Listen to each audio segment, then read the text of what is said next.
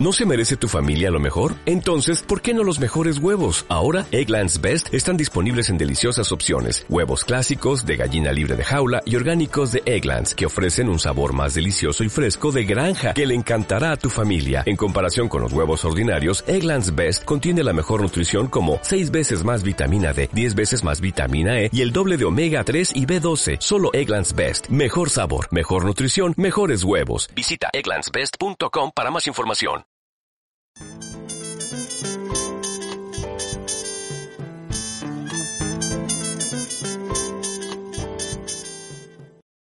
Esto es No le sabes al cine podcast. Recuerda que este programa contiene spoilers. Ve a ver la película y después regresas para tu dosis de comedia. Todo lo mencionado en este programa son opiniones. Nadie hace críticas. No seas un mamador. Cuéntale a tus amigos del increíble rato que te hizo pasar. No le sabes al cine podcast. Esto, es, No le sabes al cine podcast. Comenzamos. Muy buenas noches y muy buenas tardes. Bienvenidos a No le sabes al cine podcast. No le sabes al cine podcast, episodio número 4. Increíblemente llegamos a más episodios que la primera temporada. Bravo. Bravo.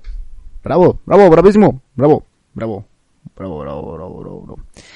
Por fin, mira, llegamos a más episodios que la primera temporada, que nada más nos quedamos en 3. Esta vez llegamos a 4. Bien ahí. Bien ahí. Muy bien ahí. Eh, mierda de celebración, loco. Hay, hay, que celebrar, ¿no? Y la película de la que vamos a hablar hoy es una película para celebrar. ¿Sabes qué? La acabo de cagar porque no tengo, eh, no, tengo los datos de la película en este momento porque se me fue el pedo y, me puse a grabar y no, no busqué esta madre, güey. Aguánteme. Mientras se les va un chiste. Eh, había una vez Pepito, un, un niño llamado Pepito, ¿no? Eh, Pepito eh, era una persona que pues no le gustaba la tarea, ¿no? Entonces un día de que, ay, encontré esta madre. no, sé, cómo estaba haciendo el pinche chiste. Bueno, el día de hoy vamos a... Te voy a contar una película de 1946 llamada It's a Wonderful Life. Un clásico de culto, señores señores. Lo tenemos aquí presente. Un clasicazo. It's a Wonderful Life una película dirigida por Frank Capra y también escrita por Frank Capra. Eh, para los que no saben, Frank Capra es un director de cine muy, muy, muy famoso. Eh, ya no tanto como antes, porque ya está muerto. Pero pues este, Frank Capra es uno de los, de los directores, este, más famosos que existieron en su época, ¿no? Eh, director, productor, y escritor. Frank Capra fue de todo. También nos dirigió It Happened One Night. Eh, esta película junto con eh, Clark Gable. Eh, también tenemos eh, Mr. Smith Goes to Washington y demás. Ah, y hay una película que me gusta, güey, de, de Frank Capra. A ver si la encuentro. Ah, aquí está. También nos dirigió American Madness. American Madness del 70, del, no, del 32, de, 1900, de 1932, con Walter Houston. Pero bueno, eh, ese, es, Frank Capra, eh, y pues esa es una película de 1946 en la cual actúa James Stewart.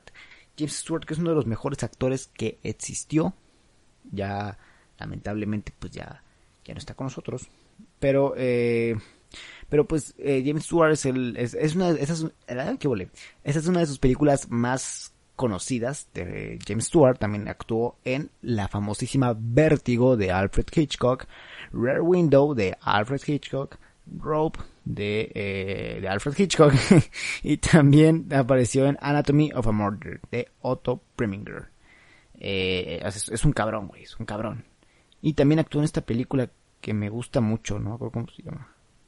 Eh... Ah, está. El hombre que sabía mucho. Igual de Alfred Hitchcock. Eh, actuó en 1956. Pero bueno, a, lo mejor y un día hablemos de esa película. Pero hoy venimos a hablar de It's a Wonderful Life. Una de sus mejores actuaciones también.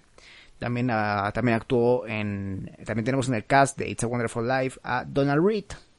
Que es, hace papel de Mary. Que pues no hizo algo tan importante después. Ganó un Oscar. Eso sí, ganó un Oscar. Pero este ponle tú que al día de hoy ah, no, no salió algo que tú digas, ay, no mames, esa película que hizo, ah, qué chingona, güey. No, se quedó con, se quedó con, con It's a Wonderful Life. Pero si tú eres un cinéfilo aquí, de esos mamones, güey, así cinéfilo de que, oh, sí, yo veo puro cine de culto, pues a lo mejor la recuerdas también en From Here to Eternity de 1953, en la cual aparece esta escena súper famosa, güey, de, de, eh, del güey en la playa y la morra besándose. Es, una escena muy famosa. Eh, así que pues si tú eres esos cine, cinéfilos muy cabrón, pues sabrá de qué le estoy hablando, ¿no? También apareció en la The Picture of Dorian Gray eh, y demás. Pero pues al público en general la gente lo recuerda mucho por esta película, It's a Wonderful Life. Eh, también tenemos a Lionel Barrymore, Thomas Mitchell y también Thomas Mitchell que pues actuó también en Go With The Wind y también a Henry Travers. Henry Travers, que es el que hace de Clarence, o sea, hace el ángel. Pero ese lo vamos a hablar más al rato. esas son las, el cast que tenemos para It's a Wonderful Life, ya la dijimos el crew, que es Frank Capra. Eh, y, y, también hay que, hay que mencionar que el, el, compositor de la música, Dimitri Tiomkin, eh, pues es el que pues ahora sí compuso la música de la película, el cual también lo vimos en Dial M for a Murder de Alfred Hitchcock. Entonces, este, pues, eh, literalmente e, esta película de It's a Wonderful Life se basó, o sea, está ubicada en la época en la cual Alfred Hitchcock era un, hito, vaya, o sea, era un cabrón. Eh, también Dimitri hizo, compuso la, la, la música de Río Bravo, y The Thing. Pero The Thing de 1951. Antes de la que. Antes de que le hiciera. Eh, ¿Cómo se llama? Eh, fuck, no olvido su nombre. Eh, ah, no, John Carpenter. John Carpenter. Que por cierto también me gustaría. Ay, es que hay muchas películas de las cuales quiero hablar en este podcast, güey. Pero pues. No puedo decir todas, güey. Pero bueno, también quisiera hablar de The Thing. De. de la de. La de John Carpenter. Porque me gusta mucho. Pero bueno. Eh, una vez dicho eso creo que ya podemos pasar. Pero tú me dirás, pequeño joven, ¿de qué trata It's a Wonderful Life? Y yo te voy a decir, espérate, ¿por qué no te he dicho cuánto dura la película? La película dura 103 minutos, que a lo mejor son unos... Uh, son unos... Uh, unos... Una hora con unos 43 minutos. Entonces, este, ahí... Ahí está. No, ah, no, puta madre, me equivoqué. Son, no son 103 minutos, son 130 minutos. Su puta madre. Pues entonces, ¿cuándo vi esta película, güey? Su puta madre. Son eh, dos horas con, eh, con 20 minutos. Sí, ¿no? No, dos horas con 10 minutos, perdón. Una disculpa. Pero bueno, eh, este es este, esta es la película It's a Wonderful Life. Ahora sí te voy a decir de qué trata la película. La película, o bien conocida como en español como Qué bello es vivir, es la historia de George Bailey. Es un modesto ciudadano que dirige un pequeño banco familiar que a pesar de los intentos de un poderoso banquero por arruinarlo, abrumado por la desaparición de una importante suma de dinero, decide suicidarse. Pero antes de suicidarse aparece un ángel que hará que le cambie toda la vida. Eh, y eso, eso es el, el contexto. Eso es la, la sinopsis de la película. Entonces creo que ya dicho todo eso. Ya creo que vamos a pasar el argumento, vaya, porque ya me estoy alargando mucho. Ahora sí, tenemos el argumento. La película comienza en la Nochebuena de 1945, en la que George Bailey se dispone a suicidarse. Las oraciones por él, procedentes de los habitantes del pequeño pueblo de Bedford Falls, llegan al cielo, donde una corte celestial se reúne para cumplir lo que piden desde allí. La gente pide a Dios que se acuerde de George Bailey y le ayude a ser feliz. Eh, esa es una película muy religiosa. Hay una, hay una alerta antes de seguir, que es una película muy religiosa, güey. La neta, la neta, la neta. Pero pues dicho esa advertencia ya podemos seguir, ¿no? Está cagado porque pues eh, en esta película eh, literalmente fue como de pusieron a las estrellas eran las que hablaban pues era ahora sí que era como la, la corte esta de dioses en la cual pues este pues le daba la, la orden a, un cabrón no entonces de nada San José que es ahora sí San José güey o sea San José güey o sea o, San José, güey, o sea, San José de Nazaret, güey, o sea, el esposo de María, güey, o sea, le encarga el trabajo de ayudar a George a Clarence. Clarence, que es un ángel de segunda clase, que es el que más tiempo lleva intentando ganarse las alas, porque para ganarte las alas siendo un ángel, necesitas ayudar a una persona. Como lo hemos visto en el cliché de varias películas después de It's a Wonderful Life. Así que si alguna vez tú dijiste, güey, ¿de dónde habrá salido este cliché, güey, de que para ganarte las alas tienes que ayudar a un pendejo, ¿no? Ah, pues esta película. pues de esta película, güey. Eh, pero pues este... Eh, esa, esa fue, ese fue el cliché ese, entonces pues Clarence, pues este, obviamente urgido de que ya le salgan las pinches alas, pues decide ayudar a George. Pero antes de ayudar a, George, eh, obviamente le tienen que poner contexto, ¿no? Hazte cuenta que le dijeron, Clarence va a ayudar a George, ¿no? Y ya Clarence dijo, contexto. Contexto. Digan contexto, porque no tengo ni puta idea de cómo voy a salvar a este cabrón, ¿no? Entonces, la, la, la película te va mostrando diversos flashbacks en los cuales nos muestran la vida de George Bailey.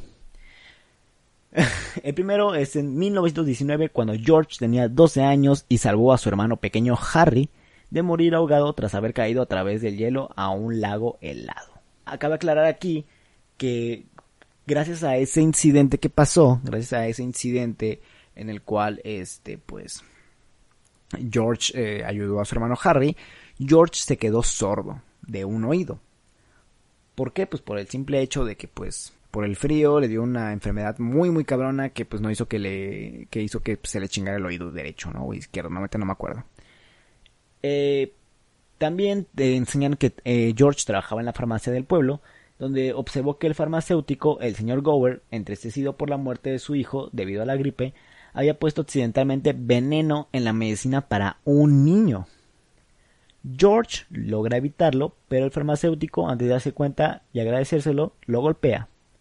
Eh, aquí en el argumento de la película nos están diciendo que debido a ese golpe, pues George perdió la audición en el oído izquierdo pero no, eh, eso está mal. Eh, George lo perdió desde antes por la, lo que le pasó en, en, pues, en el hielo, ¿no? Ya lo, que les acabo de contar, ¿no? Pero pues eh, todo esto que les estoy contando, estos flashbacks que están escuchando de parte de mi boca, váyanlos teniendo en mente, o sea, no se les vaya a olvidar. ¿Ok?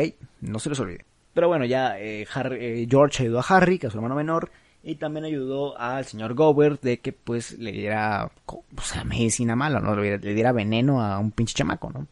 Pero bueno, después nos muestran otro flashback en la cual es la graduación de Harry en 1928. George habla con la joven Mary Hatch, que es nada más y nada menos que Donna Reed, de la cual ya te hablé. Eh, Mary Hatch que estaba enamorada de él desde que eran niños. A Mary Hatch te la va mostrando eh, en todo el tiempo, o sea, viendo cómo estaba enamorada de George, pero pues George nunca la pelaba, ¿no? Eh, sin embargo, eh, George debe interrumpir su cita con Mary al recibir la noticia de la muerte de su padre. George debe posponer sus planes para viajar para encargarse de la compañía eh, en Prestitos creada por su padre. Oh, ok, la, la, el argumento está muy culero.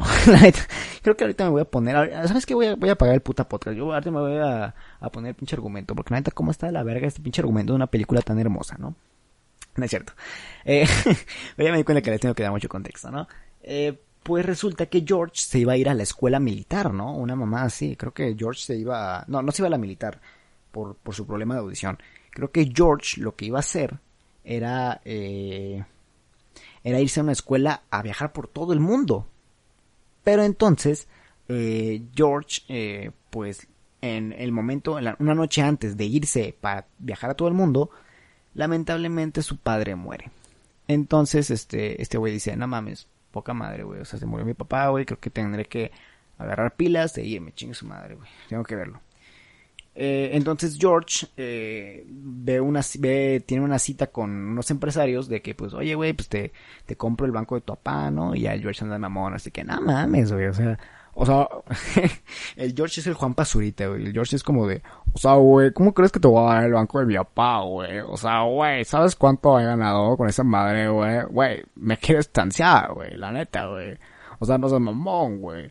Güey, Mickey, ven a decirle a este pendejo, güey, que no le va a dar el pinche banco, güey. Y así, güey. entonces, pues George se pone de mañoso y le dice que pues no le va a dar el pinche banco, ¿no? Eh, entonces, dice, güey, es que es que alguien tiene que dirigir la puta empresa, güey. No, no podemos este, quedarnos así, güey, si no lo tenemos que vender. Entonces George deja sus sueños de irse a esa escuela a estudiar por todo el mundo y se queda en el pueblo a eh, dirigir el banco. Eh, en Prestitos, que se llama. Ah, sí. Eh, destinada a dejar dinero a aquellas personas que lo necesitan y gran competidora de Henry F. Potter. Eh, la compañía tenía un gran rival que es Henry F. Potter, que pues este güey que ya te hablé, también ya te lo hablé, güey, ah, es que tú te lo estoy hablando, güey, que es Lionel Barrymore, el cual es el que salió en, ya te lo dije, en esta película que me gustó mucho, güey, siempre se me olvida el puto nombre, ah, ya, ya te lo dije, güey, si no regrésale, cabrón, la neta, güey, la neta, entonces, este, pues tienen a este güey que es Potter, que es como su rival acérrimo, eh, y pues este güey dice, no, no, es que no, no, no voy a dejar que este pendejo se lleve mi banco, güey. Yo me lo voy a quedar, güey, chingue su madre. Y ya, se queda, ¿no? Eh, que por cierto, acaba de aclarar que Henry F. Potter es el dueño, es el hombre más rico del pueblo. Es un tiburón de los negocios que es dueño del banco, de la prensa, de los hoteles y de todos los negocios rentables de la ciudad. Eh, eh, eh, y bueno, lo que ya te dije, como accionista, Potter solicita que la compañía de, de emprestitos se disuelva, pero George convence a la junta directiva de votar contra la propuesta de Potter. Ellos están de acuerdo con la condición de que sea George quien la dirija junto a su tío Billy, o la compañía se disolverá. Una vez más, George cumple con su deber y manda a Harry, a su hermano, a la universidad con el dinero que estaba destinado para él, con la promesa de que cuando vuelva será él quien vaya a la universidad y su hermano ocupe su puesto. Eh, entonces, es, es, cagado, ¿no? Porque es como de, a ver, güey. Eh, más que cagado es bonito, ¿no? Porque es como de, güey, tengo toda la vida, güey. Para mí, güey, ¿sabes qué? Mejor te la voy a dar a ti, hermano. Brother, puto, te voy a, así, es que así se, así se dicen entre hermanos aquí en México, ¿no? Dice, brother, puto, ten el dinero, güey, y tú vete, güey, lárgate, paro. Y a Harry, pues Harry no se lo tuvo que decir dos veces, ¿no? Dijo, ay, huevo, de aquí soy, chingue su madre, güey. Y huevo, se va. Pero ocurre algo, y es que la propuesta que habían hecho Harry y George, de que cuando Harry volviera, él iba a ir a la universidad y él se iba a encargar de todo el pedo del banco, Harry vuelve, está casado, y su suegro le ha ofrecido un buen empleo. Aunque Harry está dispuesto a cumplir con lo pactado con George, George no se lo permite y queda una vez más atado al baño, al banco, al baño, dije el baño, al banco. Después vemos que George y Mary se casan, pero pues cuando se disponen a salir de luna de miel, eh, se produce un pánico bancario y deciden que y deciden usar el dinero destinado a su luna de miel para conceder préstamos a los clientes de la compañía de emprestitos, hasta que el banco abra de nuevo. Y apenas les sobran dos dólares y no pueden dejar Bedford Falls. Eh, este capítulo está muy triste, güey. Este capítulo va a estar muy triste, güey. Lamentablemente no pueden ir de luna de miel, entonces pues tuvieron que quedar, porque nada se quedan con dos dólares, güey. Entonces como, a la verga, poca madre, güey. Pero pues ya, ¿no? ¿Qué le hacemos? Ahora sí que, ¿qué le hacemos, no? Eh, a lo largo de los años, George construye Bailey Park, una urbanización de pequeñas viviendas construidas con los préstamos concedidos por su compañía de emprestitos y que permite a la gente ser dueños de sus propias casas en lugar de tener que pagar altos alquileres por vivir en las chabolas de Potter. O sea que este güey llega y dice, ¿sabes qué? Yo voy a hacer unas pinches casas. Es el carpín, güey. Ese casa es carpín. Este cabrón es casa carpín, güey. Dice, yo voy a hacer un chingo de casas, güey, y no te las voy a cobrar. O sea, que qué buen pedo, güey. La neta, qué buen pedo, señor. Ese güey se merece el pinche cielo, güey, la neta. Es como de, no, es mamón, güey. O sea, güey, me están dando una pinche casa, güey, para no pagar el alquiler de este pendejo, ¿no? Del pinche Potter, ¿no? Es como de, güey, eres un crack. Frustrado al ver que no consigue arruinar la compañía de emprestitos y que está perdiendo el control del mercado inmobiliario, Potter trata de comprar a George, ofreciéndole un buen empleo y por un momento parece convencerle, haciendo ver que es fácil cumplir todos sus sueños eh, pues con el empleo que va a recibir en esos momentos, ¿no? Pero cuando están a punto de cerrarse las manos, George se da cuenta de que la están comprando y rechaza la oferta. Le dice, no, zorro, no, no quiero, y así, ¿no? Entonces de la nada eh, empieza a estallar la, Segunda Guerra Mundial, eh, y pues obviamente, como ya te conté, George no es apto para el servicio debido a su oído. Sin embargo, Harry se convierte en piloto y derriba un avión kamikaze que se disponía a atacar a los ocupantes de un vehículo anfibio, salvando la vida de todos ellos. Y por su logro, su hermano Harry, de George, recibe la medalla de honor. Eh, Entonces, o sea, literalmente Harry es una mamada, ¿no? Harry es la verga, güey, y el George es un pendejo. en la mañana del día de Nochebuena de 1945, el pueblo prepara una recepción triunfal para Harry. Y el tío Billy, hijo de, su puta madre, güey. Aquí va con este pendejo. Este pendejo, güey, este hijo de su puta... Ahorita lo voy a contar, güey. El tío Billy acude al banco a depositar 8 mil dólares en la cuenta de la compañía de empréstitos. Allí se encuentra con Potter y le echa en cara el triunfo de Harry mostrándole la noticia en el periódico, olvidando que en su interior está el dinero. Potter se queda el periódico y cuando encuentra el dinero decide ocultarlo, sabiendo que su pérdida supone la ruina de la compañía en préstitos. Nunca confíes el dinero a un pendejo. Eso, es lo que me, dejó de enseñanza esta película. Nunca confíes el dinero a un pendejo. Es lo que pasa, güey. No mames, cabrón, cómo me cayó mal, güey. O sea, yo cuando vi la película fue como de, no mames, eres un puto idiota, loco. Yo la neta yo sí agarraba, o sea, nada más porque pinche Harry es una buena persona, ¿no? Pero yo sí lo agarraba, güey. Le decía, eres un pendejo, güey. La neta, eres un pendejo, güey. ¿Quién te parió, cabrón? No mames. Pero bueno. este... Ese día la compañía tiene una inspección, y sabiendo que el inspector de Hacienda le hará responsable de la pérdida de dinero, George se enfurece con su tío, y a continuación se va a casa y paga su frustración con su familia. Tras disculparse por ello, se marcha. Sumido a la desesperación y sin nadie a quien poder pedir dinero, George acude a Potter, pero solo le puede ofrecer su seguro de vida como aval. Para los que no sepan qué es un aval, ¿qué pasó, papi? Estudiale, güey, estudiale, güey, para que sepas que es una aval, amor. Potter, que sabe lo que ha sucedido, se aprovecha de la situación de George y llama a la policía para denunciarle, diciendo que vale más muerto que vivo. George ahoga sus penas en un bar donde también es agredido, y a continuación camina hasta un puente cercano, donde se plantea suicidarse arrojándose al río. Antes de que pueda saltar, se ve que un anciano cae al agua. Y una vez más, George olvida todos sus problemas y se lanza a salvar al anciano, en lugar de suicidarse. Mientras se secan las ropas mojadas, eh, en un puesto que estaba por ahí, el anciano le dice que se llama Clarence y que es su ángel de la guarda.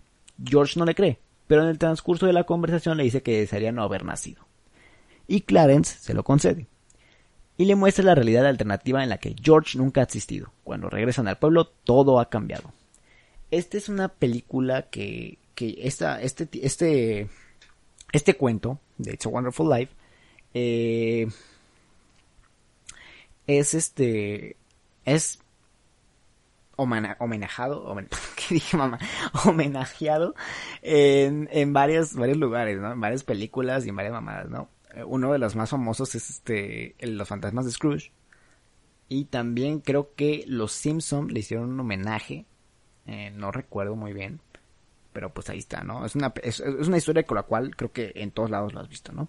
La típica historia de Navidad, ¿no? De un güey que sabe que su vida es una mierda, pero hace el intento para que no sea así un ángel, ¿no? Un ángel, un ángel hace el intento para que no sea así.